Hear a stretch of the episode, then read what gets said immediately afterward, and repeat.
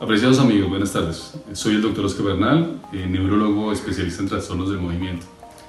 El objetivo de estos eh, segundos es hablar acerca de los trastornos afectivos en la enfermedad de Parkinson y en relación con el coronavirus.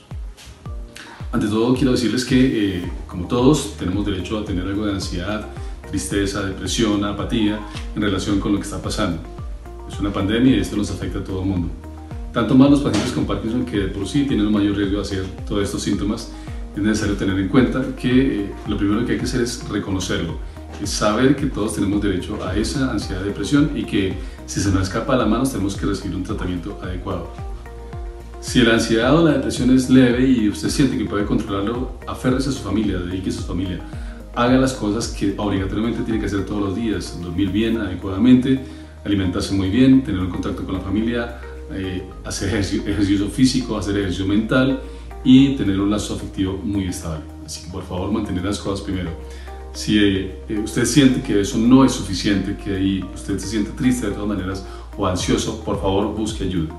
Los psicólogos, psiquiatras, el neurólogo, nosotros los especialistas en movimientos normales estamos listos y prestos a escucharlos y a buscar ayudarlos.